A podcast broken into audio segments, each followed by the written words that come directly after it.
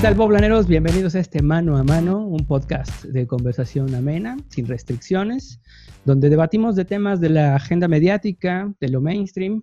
Y mi nombre es Juan Carlos Sánchez, soy periodista multimedia y estoy acompañado por Israel Rosas. ¿Qué onda, mana? ¿Qué onda, mano? Hola, poblaneros. Eh, pues bienvenidos a este Mano a Mano que vamos a sostener Juan Carlos y yo.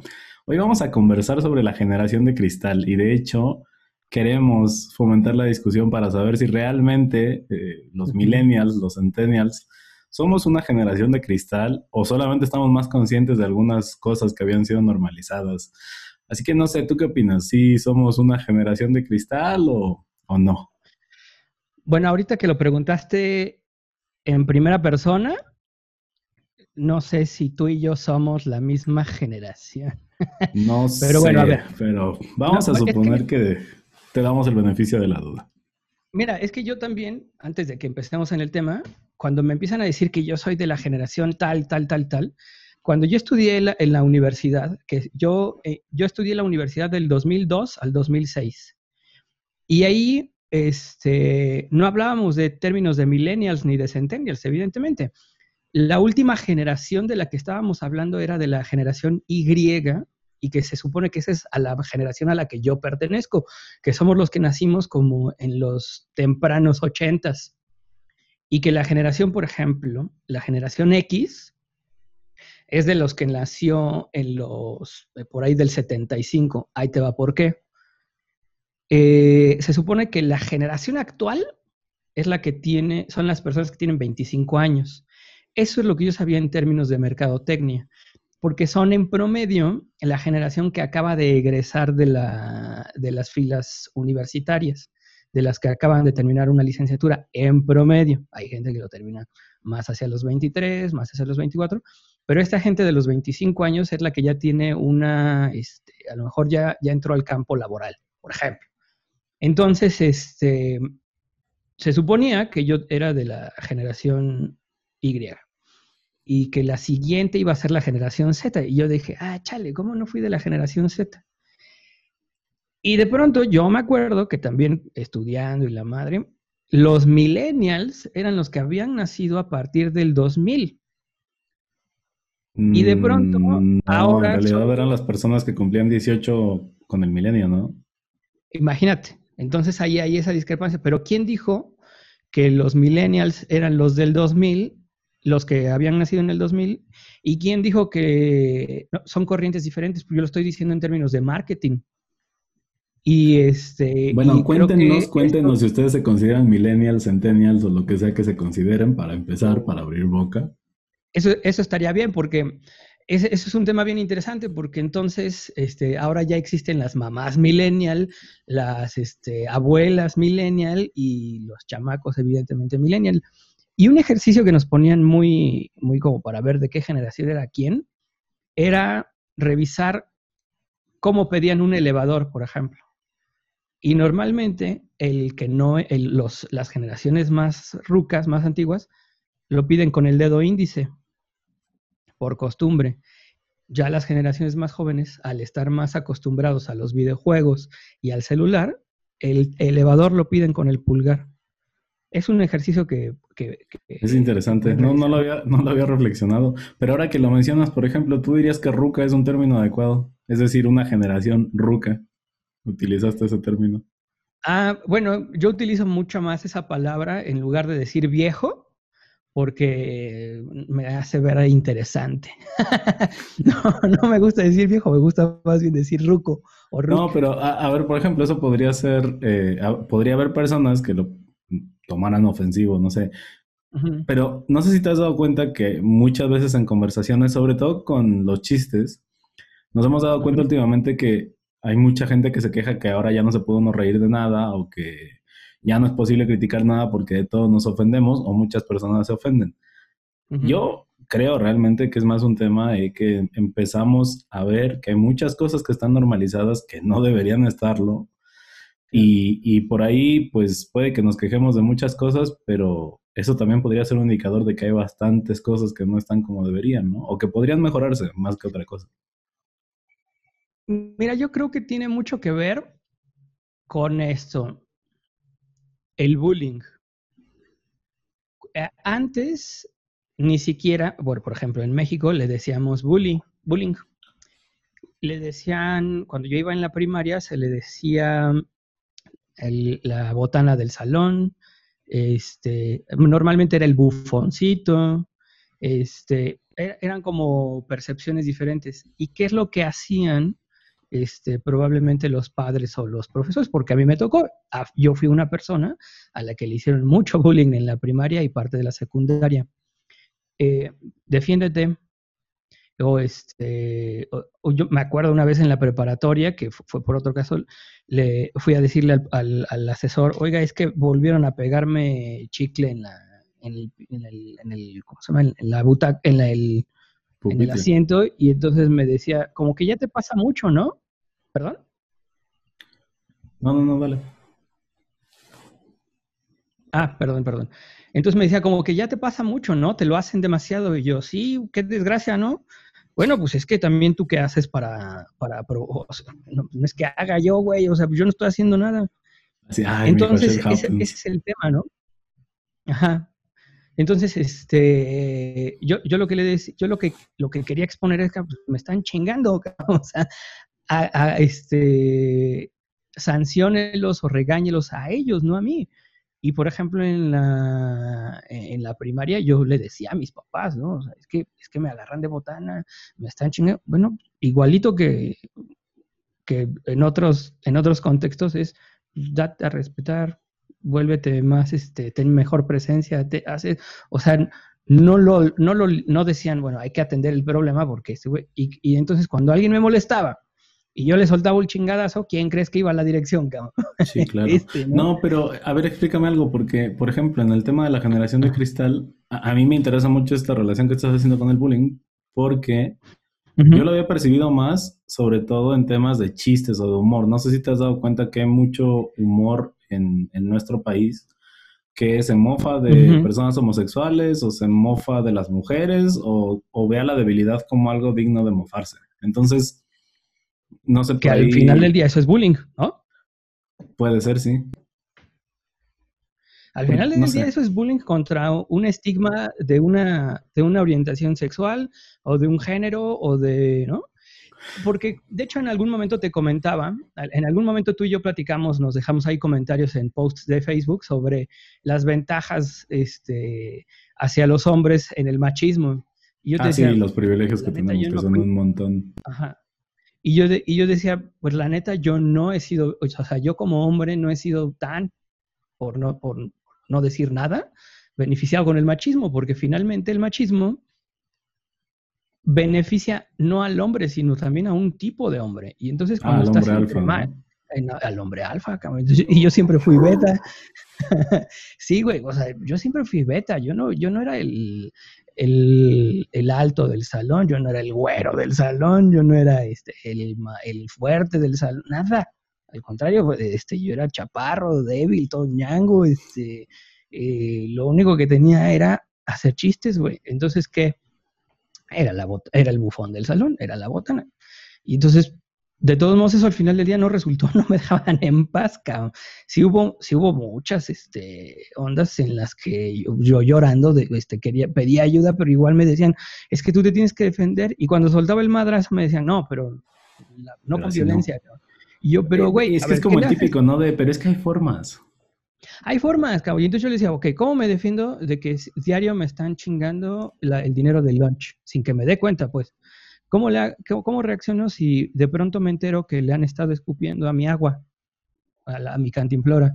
Este, si de pronto encuentro mi mochila este, volteada, ¿qué, qué, qué carajo hago? O sea, yo, y en serio preguntaba porque pues finalmente yo tenía 10, 11, 12 o 13 años ¿Qué capacidad de criterio puedes tener ahí y decir, ah, claro, la violencia, la chinga? No, güey, o sea, teniendo todo el mundo en contra, pues dices, a putazos.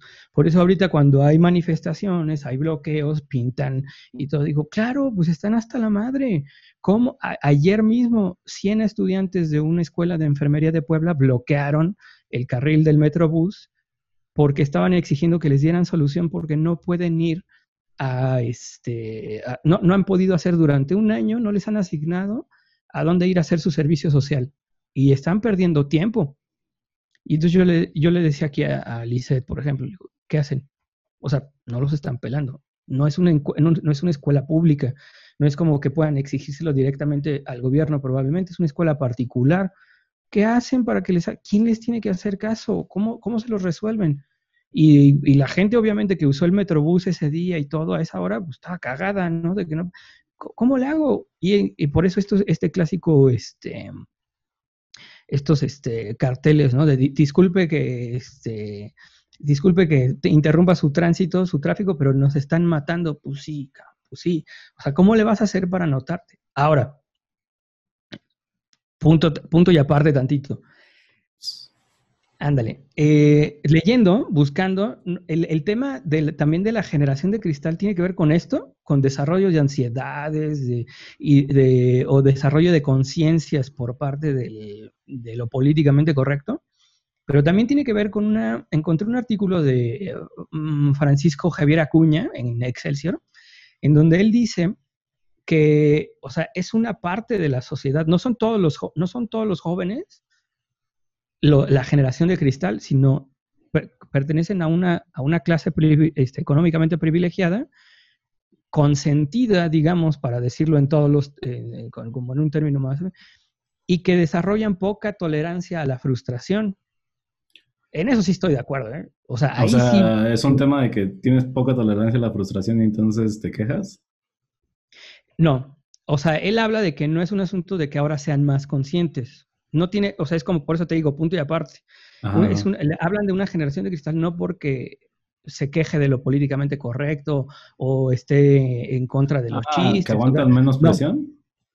Ajá, porque, porque están, están hablando de que es una generación que ha sido más consentida, más consentida porque, eh, digamos, de manera indirecta por la tecnología, que ahora tienes todo a la mano, es una generación que es más monitoreable precisamente por esa tecnología y por ende más manipulable y entonces desarrollan otro tipo de comportamientos, por ende, como tienen todo más fácil, desarrollan menos este, tolerancia a la frustración, que en eso ahorita te comento porque estoy un poco de acuerdo, y además, este, por eso desarrollan también ansiedades y todo el rollo. Y sí estoy un poco de acuerdo con la experiencia de, la, de los alumnos que he tenido en los últimos años. Sí, Bueno, trastornos de personalidad creo que se desarrollan independientemente de el entorno en el que te desenvuelvas, pero lo que sí, vaya, en lo que yo sí percibo una diferencia notable con respecto a otros bloques demográficos, hablemos ya no de generaciones. Para que, que conste que estás hablando políticamente correcto, ¿no? No, es que justo, creo que no es corrección política, es más un tema de hacerte consciente de algunas cosas, como te decía, que están normalizadas.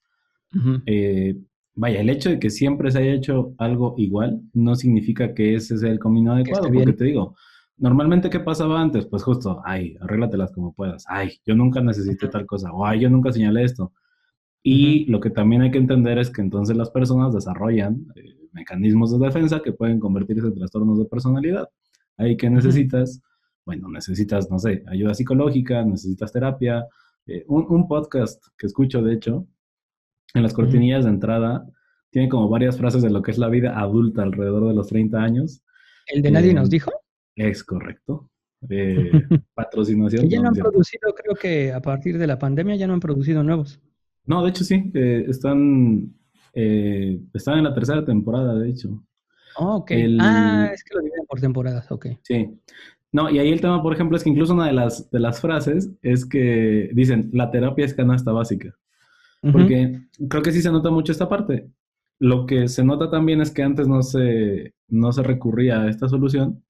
E incluso vi un meme en Facebook donde una persona adulta le dice a una persona joven, eh, ay, es que en mis tiempos eso de la terapia ni se usaba. Y le contesta, el, eh, pues sí, se nota, ¿sabes? Y es eso, o sea, eh, yo no creo que sea corrección política, sino en realidad solamente ver las cosas de una perspectiva diferente. Seguramente las generaciones que sigan tendrán algunas otras soluciones, probablemente basadas en tecnología, que tal vez no tengan nada que ver con la terapia psicológica que conocemos ahora. Y probablemente entonces el discurso se moldee de una manera diferente. Eh, igual no sé si has visto. Sí. Sí, sí, y, lo recomiendo ampliamente porque te conoces mejor, conoces mejor tu entorno y te das cuenta incluso qué respuestas has desarrollado ante los estímulos que te ofrecía tu entorno. Igual, em, ajá. Y de hecho creo que es algo que... No, y, creo que es algo que se tendría que... Eso, por ejemplo, es algo que se tendría que hablar de manera más abierta. Sí. Porque, pues a fin de cuentas es un tema de salud, ¿no? Solo que de pronto se hizo como tabú y entonces no se hablaba y... Pero ¿sabes por qué? creo que tiene que ver con el hecho de pedir ayuda. Eso. O sea, la gente ve, como lo, creo que lo mencionaste al inicio, como un asunto de debilidad el hecho de tener que pedir ayuda. Pero ¿por qué si no estoy loco? O, ay, si yo puedo solo, ¿sabes? Bueno, yendo al psicólogo, quien me decía, deja de llenarle el bolsillo de dinero a ese No, pues es que ni modo que lo haga pro bono, ¿no? Y de algo tiene que... Sí, no es de cuates, ¿no? Ajá. Y además yo decía, pues es que qué lástima, o sea, yo estoy acostumbrado a que no me oigan. Entonces, si tengo que pagar para que alguien me oiga y aparte me da consejos, yo pues, estoy a toda, está toda madre, ¿no? Claro. Y luego la otra, este, yo sí me enfrenté, por ejemplo, en casa a que, o sea, primero, la primera vez que pedí, digamos, ir, fue como a los 17, 18, y fue así como de, ah, ¿cómo va a ir? Y, mi papá así como más, ah, está bien, pues, pues, que vaya con este cabrón, y no sé qué. Y luego cuando yo empecé a buscar también como mis propios métodos, como que daría la impresión que tenía que pasar por la aprobación de ellos, y yo, ya fui a dos, tres terapias. No hasta, hasta se podría percibir como, o sea, también lo entiendes por el lado de tal vez los padres podrían verlo como, bueno, es que si mi hijo necesita ir al psicólogo es porque algo hice mal, en qué fallé, y también es un tema de aceptar como los propios fallos, también se valen. o sea. Exactamente, ¿no? Tampoco estábamos pensando que tú ibas a ser perfecto, exactamente. Claro, claro. Es reconocer el error. Entonces tenemos dos condenas. Este, la debilidad, mostrar debilidad está súper condenado y mostrar este, que necesitas ayuda más condenado todavía, ¿no? Claro. Y entonces, por eso yo concuerdo con los de Nadie nos dijo, es canasta básica la pinche terapia, ahora es esencial, cabrón. Y no me acuerdo que en qué serie de este, gringa tenían dos, tres este, de hace años, era, la moda era eso, tener incluso hasta como dos o tres terapeutas, ¿no? Para contraponer. Ah, es que eso es otra cosa, que, que hay personas que de pronto dicen, ah, psicólogo, no, lo que pasa es que eso de la terapia se puso de moda. Yo realmente no creo que sea como moda ir a terapia, sino en realidad se empezó a hablar de manera más abierta, que es algo que necesitamos como personas en muchas ocasiones, que no está mal hacerlo y que al contrario te beneficia. Ahora, ¿eso tiene cierto impacto en el hecho de cómo percibimos el entorno? Yo realmente creo que sí. Eh, más allá de si soportas o no soportas presión o, de la corrección política, que creo que también es un tema muy... Eh, recurrente en conversaciones, muchas veces no es tanto un tema de ser políticamente correcto, sino de darte cuenta que tal vez, eh, no sé, asimilaste algunas ideas del modo incorrecto, ¿no? En el modo de tratar a otras personas, de dirigirte a otros grupos eh, étnicos, no sé, o sea, o, incluso lo que estabas mencionando hace rato, hacerte consciente de tus propios privilegios. Ya no digas solo por tema de género, por tema de, no sé, eh, posición socioeconómica, este, temas educativos, que accedes a más educación que otras personas. O sea, hay un montón de cosas que de pronto te cambian la concepción del lugar que ocupas en, tu comunidad, ¿no? Exactamente ahorita lo que acabas de decir de, de entender los privilegios. Hay mucha gente actualmente, sobre todo, que piensa que lo que tiene de privilegio, o sea, no, no sabe hacer la diferencia entre que hay cosas que se tienen por privilegio y hay cosas que se tienen por derecho. Y entonces de pronto algunos privilegios piensan que son sus derechos. Claro. Y, si la, y la pandemia nos ha enseñado a que no es cierto, que aunque hay un chorro de cosas quitables, digamos, este, desechables, porque no son un derecho, finalmente son más bien eh, privilegios y, o son cosas no esenciales, ¿no? Este, a lo mejor la comida, pues, es, algo esencial, pero ir al restaurante y la chingada con 48 meseros que están, sí, señor, la chingada, eso no es esencial, cabrón. Entonces, oh, por eso que el servicio cambia, ¿no? De hecho, de hecho, justo creo que es un tema, eh, creo que lleva al, al, al, argumento fácil este de el pobre es pobre porque quiere, porque no le echa ganas.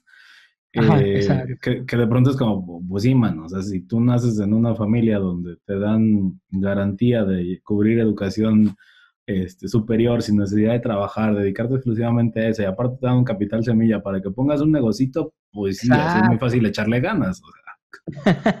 es más fácil echarle Y fíjate, construyen algo muy, muy, muy raro. ¿Te acuerdas que en el primer episodio, bueno, en el episodio piloto, que nunca, este... En uno de nuestros muchos pilotos. Que nunca publicamos, este, te comenté de, de una alumna que me ah, decía, ah, este semestre ya lo di por perdido, no aprendí nada. Y yo le decía, ¿por qué? O sea, porque fueron en línea. Sí, es que vale madre. No, le digo, no, no puede ser. O sea, tú tienes que poner de tu parte, o sea, no puedes reducir a, una, a un campus o a un aula o a un profesor tu aprendizaje. Tú también puedes, este, ah, en fin. Esa chava, como un año antes, eh, tenía, fíjate la construcción, cabrón tenía aquí en la balanza, ¿qué me compro? Computadora, que cuesta 30 mil pesos, pero me va a servir como herramienta educativa, herramienta de trabajo, solucionador de problemas, no sé qué.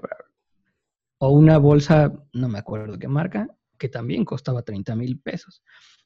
Finalmente no se compró ni la una ni la otra, pero fíjate, tiene una, tiene una posición en la que puede poner en la misma, al mismo peso en la balanza, comprarse una bolsa de 30 mil varos, que, algo, que al día de hoy, por ejemplo, sigue sufriendo la, falta de, esa computadora y tiene que hacer circo, maroma y teatro para poder hacer los trabajos de la universidad, ¿no? Porque sigue teniendo una computadora ya ruca, Bueno, ¿Qué tipo de educación? Como se podrán dar cuenta, 30 mil pesos en una bolsa para nosotros es muchísimo, es algo que nosotros ni siquiera consideramos viable. Yo, para, mí es una falta de respeto, cabrón. O sea, sobre todo porque ya te diste cuenta de las semanas pasadas la polémica de, las bolsas, creo que no me acuerdo si la estaba vendiendo Sara o quién madre, de las ah, bolsas de mercado de sí y que la están vendiendo en así cientos, miles, así con cheque. La chica. No, pero te, has puesto a pensar que incluso, no, incluso por ejemplo, algunos de nuestros hábitos también pueden ser insultantes para otras personas, así como nosotros vemos como un insulto lo que hacen eh, grupos que tienen mayores ingresos. De pronto que tú salgas a un, no sé, que te compres una cerveza artesanal, probablemente para otra persona es eh, insultante, ¿no? Sí, claro. Nada más que el insulto se puede modular siendo consciente uno de que lo que estoy haciendo es un privilegio. Sí, que no, vas a salir a decir, ay, es que si trabajaras lo suficiente podrías comprarte una como estas, pero no quieres. Exacto, y que no voy a decir, pinche gobierno, ya nos estás matando de hambre porque no te pudiste comprar una cerveza artesanal, ¿no? O sea, ese, ese, ese, también es el rollo, o sea, el agarrar la onda de, de qué, por qué y cuál, o sea, no, no, eh, este, darle las justas dimensiones de si es el, privilegio o el derecho lo que estás defendiendo. Y muchas veces en esta generación, no, no, me refiero a la generación de cristal o a la generación millennial o a la chingada, sino a esta generación de personas que defienden más bien el privilegio en lugar de los derechos y se están olvidando de cosas. Por eso yo ponía el ejemplo de la computadora o de la bolsa la bolsa le interesaba para verse de una manera, aunque, le, aunque lo que le fuera a resolver problemas fuera la computadora. Claro. Y entonces, o sea, yo le decía, bueno, pinche bolsa además que cambia de color sola, o es así modular, o qué. No, no, es Es que en esa cabe la computadora, por ejemplo, me decía yo, no, o sea, sí está bien, pero primero tienes que tener la pinche computadora para meterla, cabrón, ¿no? No sé qué opinas. Bueno, a ver, ya después de todo este tiempo que llevamos, que ya llevamos. ¿Somos o no generación de cristal, para empezar? No, no, no.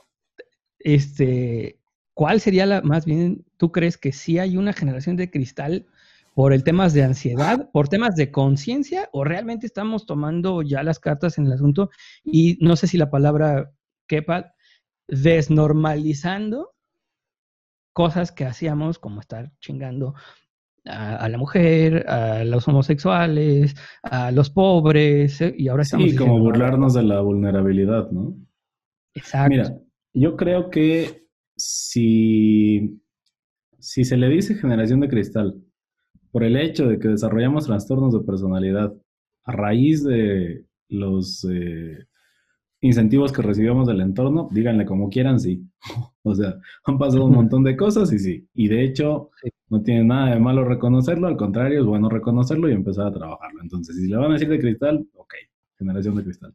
Ahora, por el lado de empezar a ser más conscientes de algunas eh, violencias que promovíamos, de las discriminaciones que promovíamos, incluso a través del humor, pues también, o sea, el problema es que hay personas que están acostumbradas a hacer las cosas de una forma y si le señalas que podría ser incorrecto por X, Y, Z factor, eh, obviamente que no les va a gustar, ¿no? A nadie le gusta que, que les digan que estás haciendo mal las cosas. Y entonces también se entiende el mote de generación de cristal, de, es que de todos se quejan, es que ya no se puede uno, ya no se puede uno reír de nada. Es que, ay, ahora todo es aburrido. dicen, ay, es un meme, ay, es un chiste, ay, no sé qué. Sí, o sea, a mí honestamente ese tipo de humor, o sea, yo... No, más que eso, creo que si tu humor se tiene que centrar en burlarte de la vulnerabilidad de algún grupo de personas o de alguna persona en específico por su condición, pues es que para empezar es un humor que no es inteligente. o sea, si, esa, si, esa, es la solución fácil, pues hay que echarle como que dos vueltas más y pensar en otra cosa. Se puede. Más Sí, realmente se puede, se puede ser divertido sin burlarte de los demás, pero creo que es eso. Y, ahí es donde me queda mucho más claro el vínculo entre lo que estabas diciendo de, del bullying y, y, esta parte del humor, porque a fin de cuentas es eso, te terminas burlando del débil, ¿no? Y te terminas eh, burlando de cómo pudiste hacerle calzón chino a tu compañero y no se pudo defender, por ejemplo. Que yo, yo tuve una, una, pareja así que un día le pedí, dije, ¿sabes qué? Ya no me interesa que me sigas contando este tipo de cosas, ¿no? Porque me contaba las historias de cómo buleaban a alguien en la, en la primaria y en la secundaria, pero me decía, pero no es bullying. Y yo, a ver, le, sistemáticamente le estás diciendo que te pase las respuestas del examen o le vas a romper su madre. ¿Eso no es bullying, en serio? Ay, bueno, pues tampoco era para tanto, pinche examen, no sé qué. Es que también era una, y, bueno, se soltaba una serie de adjetivos calificativos. Y entonces yo le decía, mira, como una persona que sufrió de bullying, no me interesan tus historias, la neta. O sea, no me interesa que me estés contando y riéndote y además reprobando, en lugar de que generes conciencia y diciendo, sí me la mamé.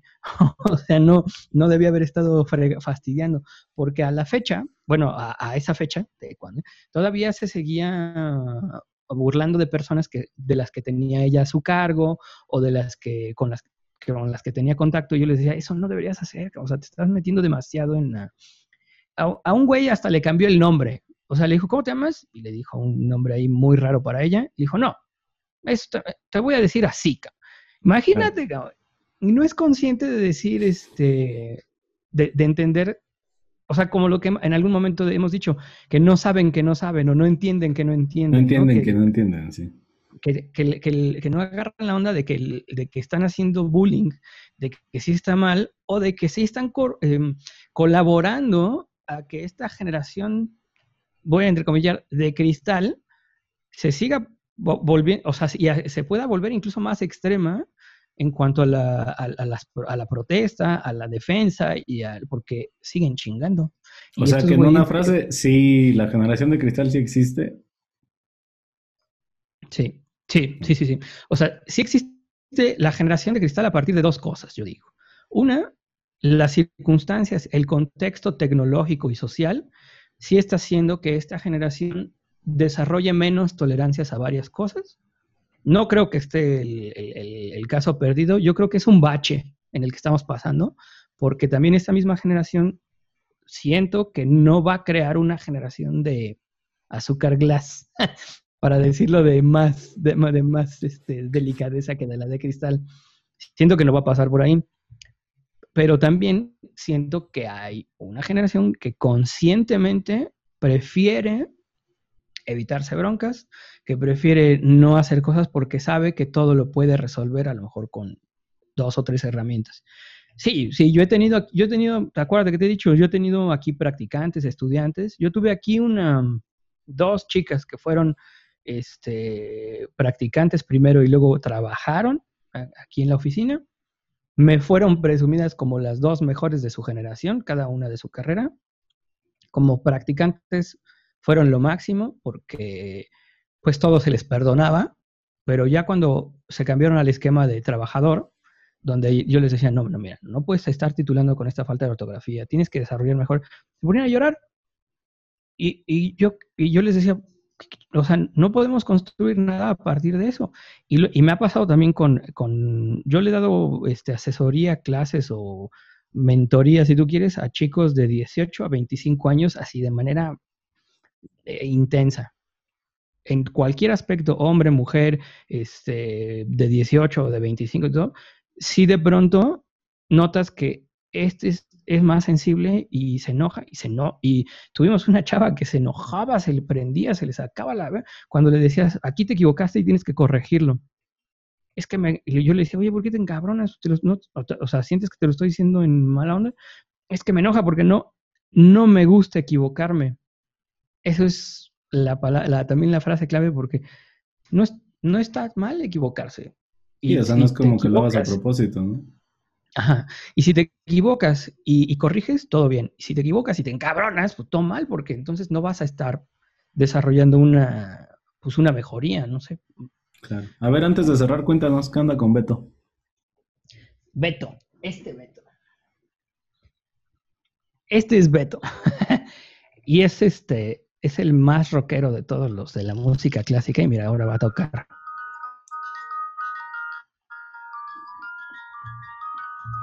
También hace este Headbanger. De pronto me siento como en estas de su llamada es importante para nosotros. Esperen. Ándale, ¿no? Pero la diferencia es que Beto eh, es, muy relajante, Beto. Ya Beto, cállate. Muy bien, pues este fue nuestra conversación sobre la generación de cristal con Beto, incluyendo a los invitados. Yo soy Israel Rosas, me pueden encontrar en redes sociales como arroba soy Israel Rosas, en Twitter, en Facebook, en LinkedIn, en TikTok. Luego hablamos de TikTok y... Eh, y, si de, verdad, eh, no, si de verdad se roban tus datos y todo esto, ¿no? Que ahí tenemos también un episodio interesante. Cuéntanos tú, ¿a ti cómo te encuentran en redes sociales? A mí me encuentran en redes como arroba carlospress, con doble S, prensa en, inglés, y Twitter, TikTok, este, Facebook. Bueno, en Facebook como Carlos Press 1, porque alguien me ganó el Carlos Press. Y bueno, quiero, ah, me gustaría decir que este capítulo es el primero que estamos transmitiendo en vivo en Facebook y mañana lo vamos a, subir a las demás plataformas, que, es YouTube. y Spotify. Ah, sí, Spotify, sí, es cierto, sí, cierto. Sí, pues para estar escuchando ahí mano a mano en lo que lava los trastes. Que no sé, me gustaría que nuestros, las personas nos, nos dijeran qué tal, o sea, porque seguramente hemos tenido fans desde el inicio, seguramente. Este, que nos digan qué tal les hemos parecido, qué tal, qué, hemos mejorado y qué hemos empeorado, ¿no? Estaría, estaría bueno. Sí, está bueno, también para, para no para no subirnos al privilegio, ¿no? Pues bueno, me dio no conversar contigo. ¿Ya dado autógrafos? No, yo no. Yo todavía no.